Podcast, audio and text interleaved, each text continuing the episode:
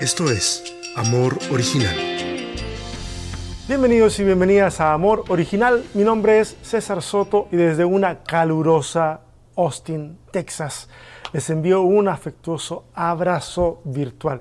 Yo sé que en este momento solo ustedes me pueden ver. Yo estoy mirando un lente, pero de alguna manera cada vez que me siento a grabar estos mensajes, me siento conectado con cada uno, con cada una de ustedes. Gracias por sentarse a esta mesa cada semana. Y si eres nuevo o eres nueva por el barrio, entonces déjanoslo saber en los comentarios. Dinos de dónde, dónde estás mirando, cómo te llamas. Mira, la comunidad de Amor Original sabrá darte la bienvenida de la mejor manera. Estamos en la cuarta entrega de la serie Nacido de Mujer, la vida de Jesús como camino a nuestra plena humanidad. Hemos hablado de un endemoniado, de dos mujeres revitalizadas. Y la semana pasada hablamos de dos alimentaciones multitudinarias. En todos y cada uno de los relatos nos hemos dado cuenta de que había mucho más debajo de esas historias de lo que a simple vista parecían ser cuestiones meramente informativas de eventos ocurridos en la vida de Jesús.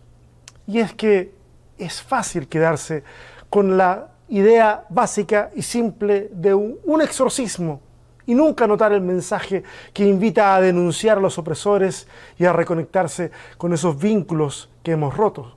Y para muchos, hablar de la sanidad milagrosa de una mujer con hemorragia y de la resurrección de una niña es lo suficientemente impactante como para pasar por alto el desequilibrio de poder que existía entre los judíos y la necesidad que aún hoy existe de tratarnos con igualdad. Y dos alimentaciones de miles de personas pueden apantallarnos a tal punto que nos resulte inimaginable que podamos ser nosotros, tú y yo, los y las encargadas de realizar el milagro que el mundo necesita que no es otra cosa más que dejar a un lado el egoísmo y ser parte de la solución que tantas personas esperan. Los significados detrás de los símbolos hacen que el mensaje y la vida de Jesús sean más aprehendibles, se puedan atrapar mejor, nos podamos agarrar mejor de ellas.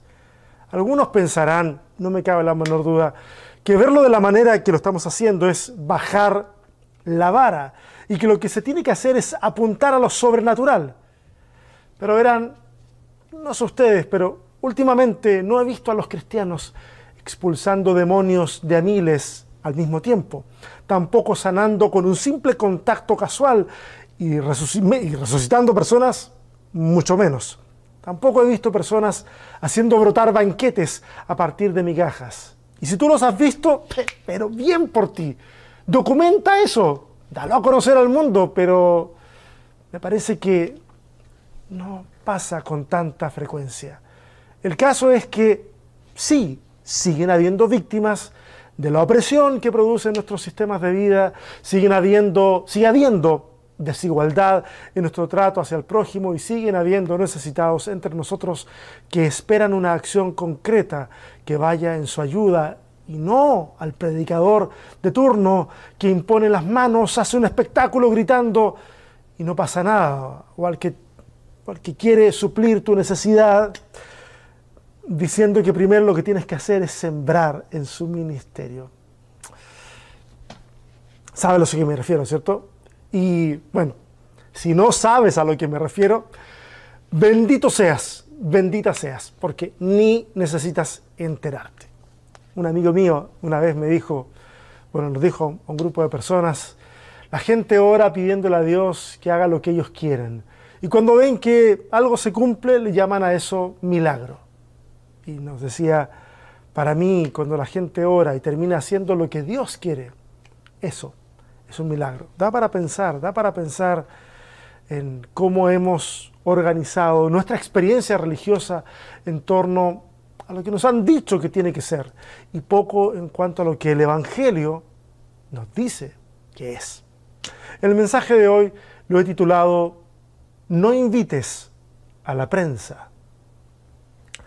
Seguimos nuestro camino por el libro de Marcos y nos vamos a encontrar con dos sanidades. Bueno, hay un montón de sanidades en Marcos, pero hoy nos vamos a encontrar con dos que son muy interesantes. Una sanidad que pertenece a la primera mitad del libro, es decir, del capítulo 8 para atrás, y otra a la segunda mitad del libro, del 8 hacia adelante. ¿Se acuerdan sobre lo que dije la semana pasada respecto a una pregunta que le hace Jesús a sus discípulos?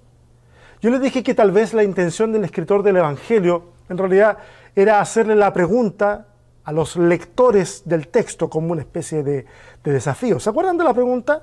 Cuando Jesús les hace el recuento de los alimentados y las canastas que sobran y termina preguntándoles, ¿y todavía no entienden? Yo les dije que era una especie, una suerte de advertencia, como para decirle al lector, oye, no sigas leyendo a menos que entiendas el mensaje que hasta ese momento Jesús quiere comunicar. El mensaje de que este Evangelio no era exclusivo de los judíos, que había pan para todos y todas aquellas que fueran capaces de soltar el egoísmo y abrir el corazón para con su prójimo. El mensaje que pone punto final al mito del Dios tribal, que tiene personas y pueblos preferidos. ¿Te acuerdas? Aunque para mucha gente hoy día el Dios tribal sigue, ah, pero ahora tiene denominaciones preferidas, eh, credos preferidos. Bueno, en fin, ¿se acuerdan de lo que les estoy hablando, cierto? Por favor, tengan presente eso porque hoy nos va a servir también. Leamos el primer pasaje de hoy, Marcos capítulo 7, versos del 31 al 37. Dice así. Cuando regresó Jesús de la región de Tiro y se dirigió por Sidón al mar de Galilea, internándose en la región de Decápolis, allí le llevaron un sordo tartamudo y le suplicaban que pusiera la mano sobre él. Jesús lo apartó de la multitud para estar a solas con él. Le puso los dedos en los oídos y le tocó la lengua con saliva. Luego mirando al ciego, al cielo, perdón, luego mirando al cielo, suspiró profundamente y dijo, Efatá, que significa ábrete. Con esto se le abrieron los oídos al hombre, se le destrabó la lengua y comenzó a hablar normalmente. Jesús les mandó que no se lo dijeran a nadie, pero cuando más, cuanto más se lo prohibía, tanto más lo seguían propagando. La gente estaba sumamente asombrada y decía, todo lo hace bien, hasta hace oír a los sordos y hablar a los mudos. Interesante. Algunas cosas antes de pasar a la siguiente lectura. Jesús está en la región de Decápolis y como sugiere su nombre, se trata de un conglomerado, un grupo de 10 ciudades ubicadas al este del Jordán. Eran ciudades bastante greco-romanizadas, en donde el judaísmo tenía una influencia marginal le llevan a un sordo tartamudo. Jesús sana a este hombre de una forma muy curiosa. ¿Se dieron cuenta? Le pone los dedos en los oídos, le toca la lengua con saliva. Luego pronuncia la palabra aramea efatá, que el evangelista nos informa de su significado. Ábrete. Ahora, no es necesario, al menos por hoy, entrar en el tema del por qué Jesús le sana de esa forma. Al menos no es necesario entrar en profundidad, porque cositas simples. Pudo haber sido una especie de ritual que se conocía en la zona, pudo haber sido una forma de comunicarse con este hombre a fin de explicarle de alguna manera que le iba a sanar. Eh, pueden ser varias cosas, pero definitivamente no es algo que se nos pida imitar, ¿ok? A la hora de orar por alguien. Así que eviten andar metiendo dedos en las orejas y tocando con saliva la lengua de la gente. Parece un, parece un, parece un consejo que sale sobrando, que por sentido común nadie lo haría. Créanme, estos ojos han visto gente que lo ha hecho. Así que tal vez el consejo no está de más. En todo el Evangelio de Marcos existe lo que se ha llamado el secreto mesiánico. Jesús le pide a la gente que no cuente lo que ha hecho. Sin embargo, la gente termina hablándolo de todos modos. Al parecer, esta era una estrategia, bueno, parece, a mí al menos me parece, que es una estrategia dramática del escritor que pretende mostrar la plenitud del mesianismo de Jesús hacia el final del Evangelio. El relato que acabamos de leer concluye con la expresión de que la expresión de la gente que se entera de lo ocurrido, o tal vez los poquitos que logran atestiguar esto. La gente dice, todo lo hace bien, hasta hace oír a los sordos y hablar a los mudos. Esta última referencia puede ser eh, o esta última expresión, el, de los, el de los eh, sordos y de los mudos, puede ser una, una referencia al pasaje de Isaías 35, el verso 5 y 6, en donde el profeta, de hecho, habla de la restauración de Israel, que luego los judíos van a asociar a la manifestación mesiánica. Démosle un vistazo porque creo que arroja algo de luz sobre el pasaje. Dice así. Entonces los ojos de los ciegos serán abiertos y los oídos de los sordos se abrirán. Entonces el cojo saltará como un ciervo y cantará la lengua del mudo, porque las aguas serán cavadas en el desierto y torrentes en la soledad. Si bien la idea de mantener en secreto que Jesús es el Mesías el escritor de Marcos apunta constantemente a esta idea usando guiños, lanzando pistas por aquí y por allá. Leamos el segundo pasaje del día de hoy, también en Marcos, pero esta vez el capítulo 8, versos del 22 al 26. Dice así. Cuando llegaron a Bethsaida, algunas personas le llevaron un ciego a Jesús y le rogaron que lo tocara. Él tomó de la mano al ciego y lo sacó fuera del pueblo. Vayan de a poco haciendo las asociaciones entre una historia y la otra. Fíjense en los detalles. Lo sacó fuera del pueblo. Después de escupirle en los ojos y de poner las manos sobre él, le preguntó, ¿puedes ver ahora? El hombre alzó los ojos y dijo, veo gente, parecen árboles que caminan. Entonces le puso de nuevo las manos sobre los ojos y el ciego fue curado recobró la vista y comenzó a ver todo con claridad. Jesús lo mandó a su casa con esta advertencia, no vayas a entrar al pueblo. ¿Okay? Yo sé que hay otros pasajes en los sinópticos en donde hay más detalles sobre estos, estas sanidades, pero recuerden, me aproximo al texto tratando de solo extraer el significado del texto que estamos leyendo, porque por alguna razón el evangelista en este caso Marcos, decide incluir o no incluir ciertos detalles. Entonces, prefiero no hacer en este caso referencias cruzadas. A diferencia del relato anterior, esta sanidad ocurre en Bethsaida, territorio judío, y ciudad natal, o al menos ciudad de procedencia, de varios de los discípulos.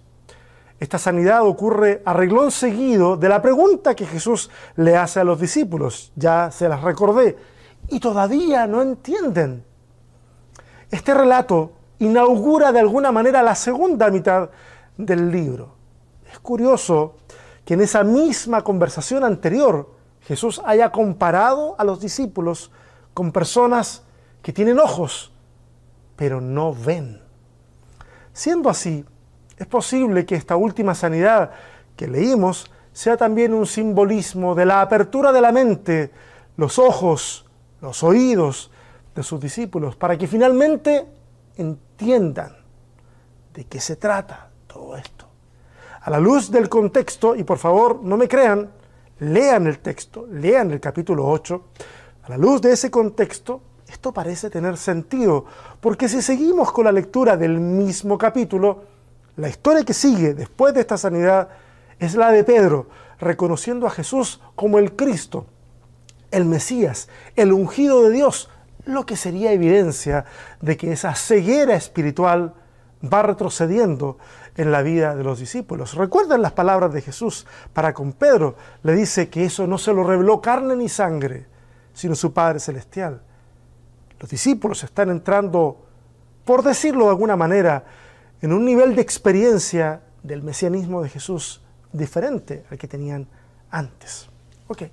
Acá tampoco nos interesa, o por lo menos no me interesa por ahora, hablar del uso de la saliva como elemento sanador, aunque, y dicho sea de paso, la saliva siempre ha estado asociada hasta nuestros días con sanar y también con confortar. Y se viene a mi mente un recuerdo muy personal. Yo recuerdo a mi mamá poniéndome saliva en los raspones que me hacía en las piernas cuando me caía y de repente iba y me ponía saliva en los raspones. De hecho, también lo hizo con mis hijos. mis hijos también se acuerdan de eso. Incluso dicen, en tono de entre chiste y verdad, dice que todo se mejora con baba de abuela. Pero bueno, no, no quiero meterme en las técnicas sanadoras de Jesús, eh, por lo menos las que ocupa en estos relatos, eso sería una interesante conversación para más adelante. Sin embargo, hay algo en estos relatos que cautiva mi atención en relación al propósito de esta serie, que es precisamente reconectarnos con nuestra humanidad. En estas dos sanidades muy similares, una entre no judíos, o al menos son, si es que llegaran a haber tenido alguna influencia judía, no lo habrían sido en el sentido más ortodoxo. Entonces, una sanidad en territorio no judío y otra en territorio judío o entre judíos. En estas dos sanidades Jesús trata al enfermo con una delicadeza impresionante. No lo expone. No hace de todo eso un espectáculo para la gente. No hace de estas sanidades un buen anuncio de su ministerio. No le dice, oye, si quedaste conforme, cuéntale a tus amigos. No. Aún en ese secretismo de, hey, no le cuentes a nadie, muestra que el acto ha sido realizado sin segundas intenciones. En la primera sanidad, el texto dice, Jesús lo apartó de la multitud para estar a solas con él. En la segunda sanidad, el texto dice, Él tomó de la mano al ciego y lo sacó fuera del pueblo. Lejos de la multitud, afuera del pueblo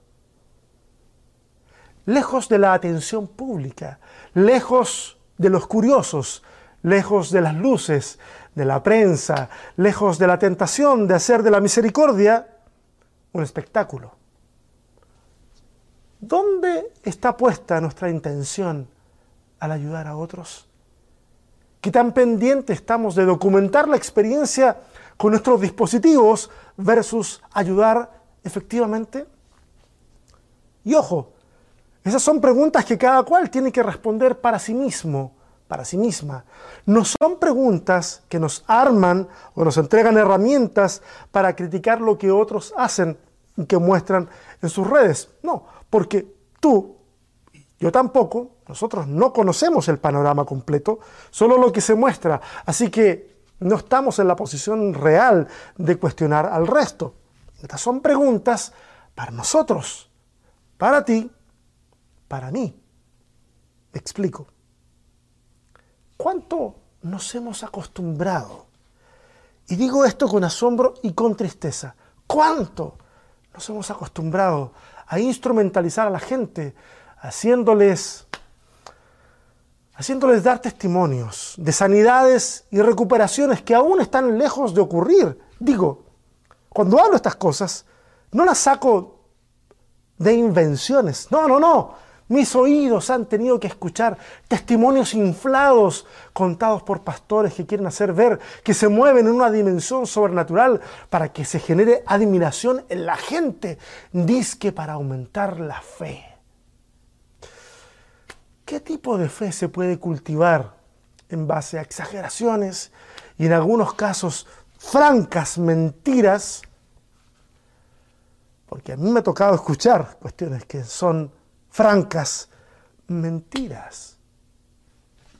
Esta es la fe que se cultiva. Una fe que está condenada a la decepción.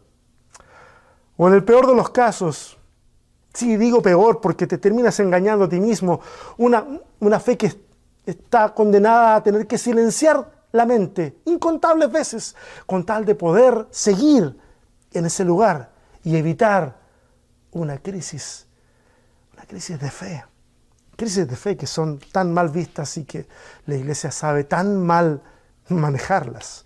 Eso es un excelente tema para hablarlo en otro momento. Si, si nos metemos ahora, si me meto ahora, tengo, ah, Señor, tengo tantas cosas que decir ahí. Pero, ok, no vamos a desviar del tema, esta cosa es muy larga y, y esta cámara solamente graba media hora antes de cortar el archivo. Así que lo dejamos para otra ocasión. Por favor, si alguien me recuerda después, con gusto lo seguimos conversando. Sigo con mis preguntas. ¿Cuándo fue que el espectáculo superó nuestra capacidad de pasar tiempo con una persona, ayudarle, servirle, amarle? Todo sin exponerla, sin instrumentalizarla, sin documentarla, sin que esa buena acción haga subir nuestro prestigio frente al resto. La intención de Jesús nunca fue atraer la atención. Su intención fue servir. Su intención nunca fue impulsar su ministerio a expensas de un manejo adecuado y estratégico de los milagros que hacía.